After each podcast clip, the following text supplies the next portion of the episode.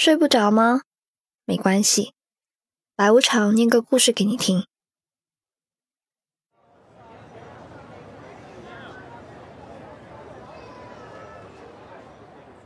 在读大学之前，我对武汉这座城市的概念是没有的，除了热，我对这里一无所知。而事实证明，在武汉生活，对于习惯了北方气候的我来说，真正是一个巨大的挑战。我到现在还记得，大学报道的第一天，我在武汉火车站到南湖大道的五三八上吐得死去活来的。而武汉的燥热，到现在我也依旧无所适从。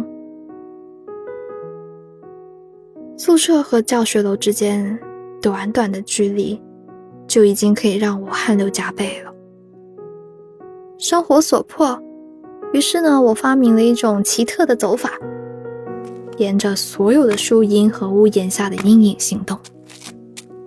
巧的是，每一次的日光躲避计划都会变成一场尾随行动。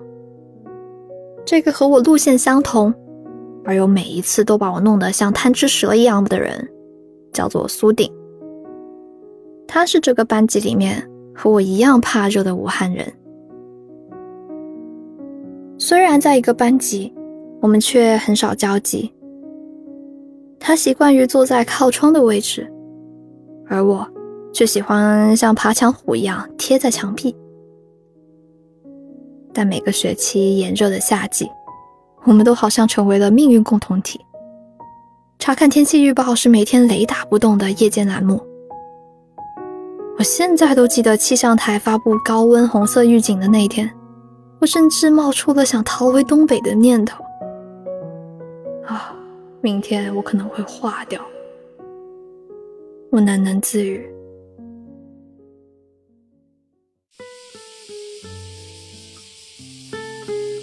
宿舍并不比室外凉快到哪儿。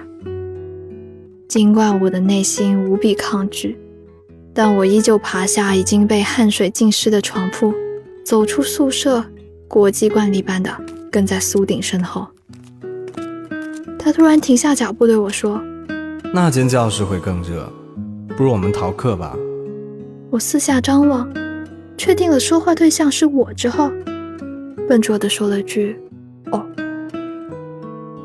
他带我来到了两栋教学楼之间，穿堂风呼啸而过。他说：“我知道武汉每一个最凉快的地方，跟着我，没错。”你怎么知道我跟着你呀？我怯生生地问。你的脚步跟别的女孩子不太一样，很沉重。我皱了一下眉头。双鱼座的我大概可以从这句话里面解读出八百个言外之意。嗯，是说我胖的意思吗？你不胖，他笃定地说。这是我们第一次单独交谈，也是我做他跟屁虫的第三个夏天。其实我还发现了一条更近的路，但我依旧愿意走在他的身后。我想。这是一份在异乡难得的安全感。那之后，每次遇到他，我都会快走几步，他也好像会把脚步放慢。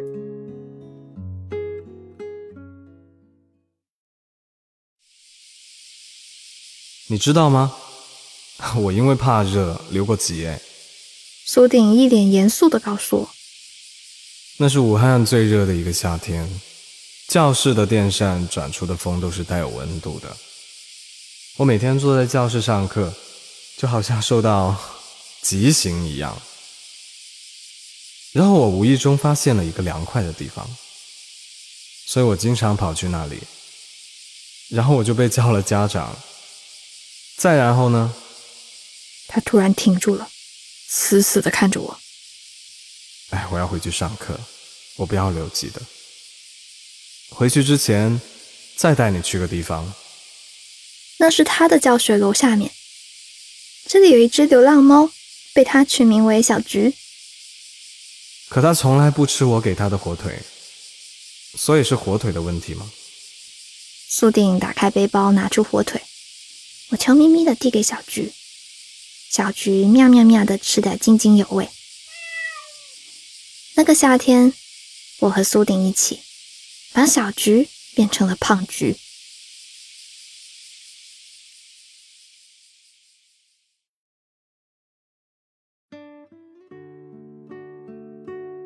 有一晚，我站在阳台上透气。武汉的六月，闷热之极。我拿着苏鼎给我的复习笔记，尽管这是大学生涯里面最后一个考试周，我却无心翻看。我在想，苏鼎给我在武汉的生活里整理出了好多捷径，凉快又省时的小路，简洁而又万能的笔记。有了它，我好像少了很多本该有的狼狈和大汗淋漓。我该早一点认识他吧，比如走在他身后的时候发出点怪叫，或者直接假摔过去。早一点认识，会不一样吧？起码会多听到一些他的故事吧。我的思绪。经常会这样，在某一个我不设防备的时候，被苏顶无限拉长。这时，我看见胖菊了，这只肥猫一溜烟的跑了过去，就像夜晚打破死寂的汽笛。也许多一个夏天，就多一点贪心。我走到楼下去和胖菊会面。胖菊啊，胖菊，我该把喜欢告诉他吗？我摸着胖菊的头，向他征求意见。他突然喵了一声，那我就当你同意喽。有胖菊帮我壮胆，我顺势拨了苏鼎的电话。那一段嘟嘟声，像是响彻了半个世纪。紧张之余。我远远的看到了苏鼎和他身边的关颖。关颖是我们系最好看的女孩。我慌乱之下挂掉了电话，狼狈的像那一天慌慌张张打翻水碗的胖菊。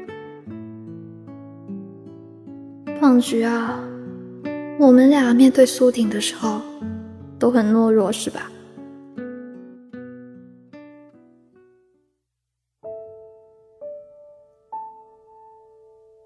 那天晚上，我流了两滴眼泪。这种情绪很复杂，我忘记自己是什么时候睡着的，只记得第二天一早依旧拿着简历去投递。苏鼎打了电话给我，他问我去哪里面试。我平复了一下自己的情绪，跟他说：“我们一起坐上了五三八。”他打开车窗，风吹开了他额前的碎发。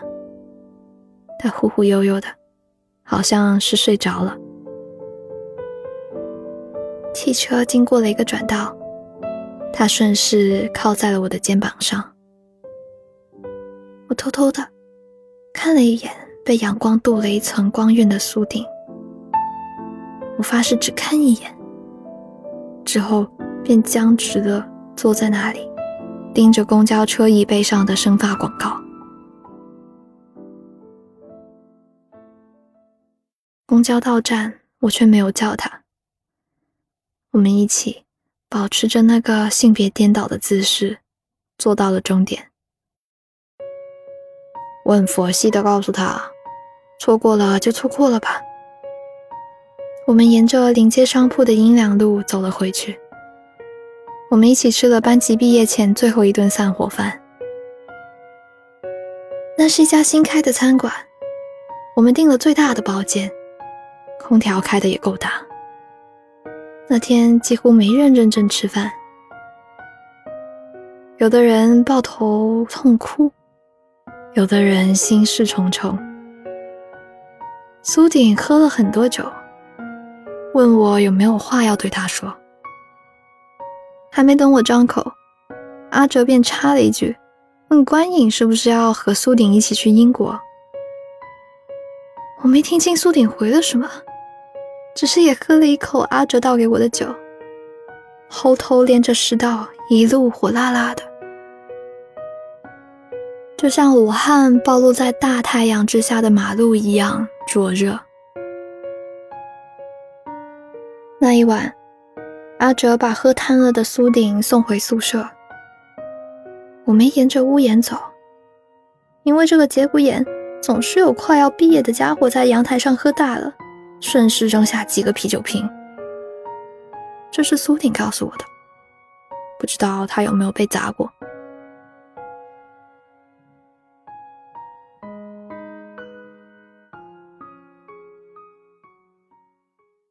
这个问题我当时忘记问了，后来想想就算了。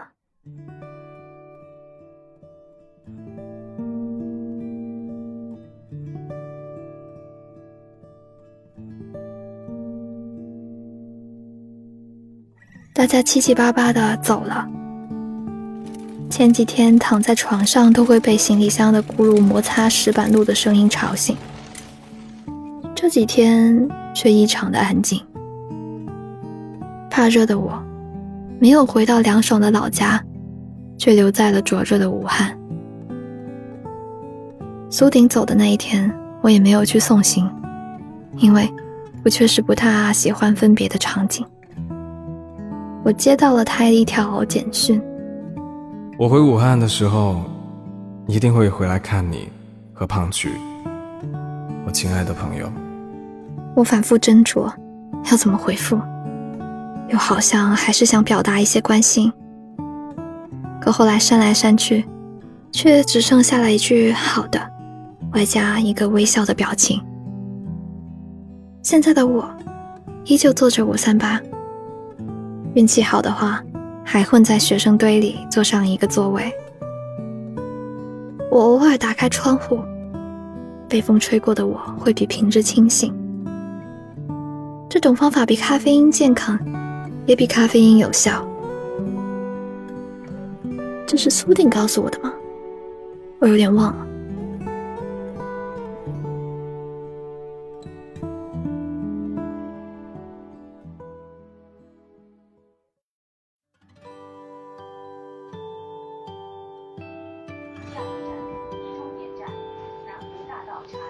汽车的报站声依旧熟悉。偶尔会遇上一个大红灯，公交停下的时候，风就会停止。我也会想，生活哪有那么多狗血的剧情？我是个平凡的女孩，所以没有那么幸运。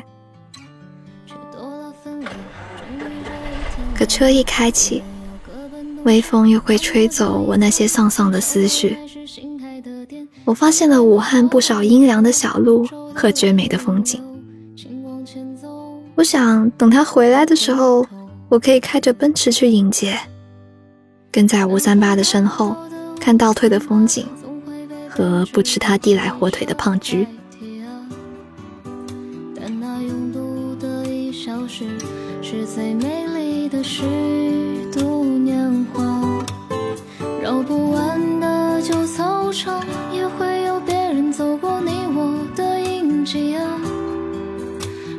世界真那么大，我就从这里出发。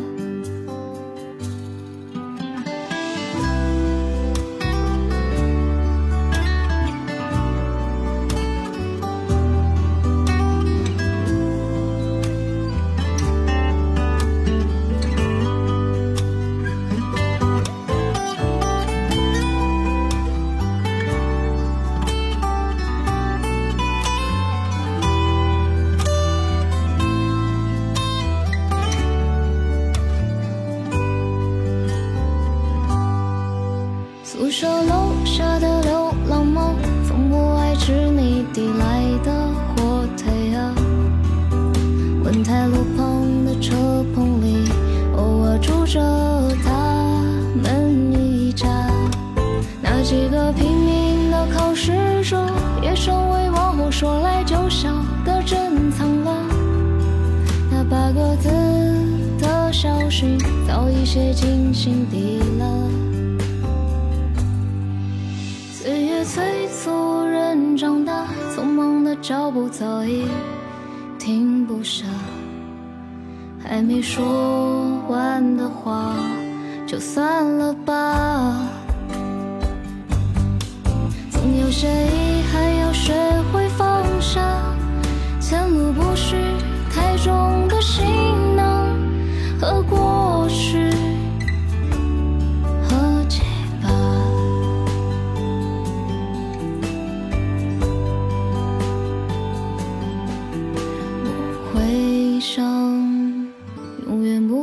时光，一如既往，哪怕从此离开了家乡。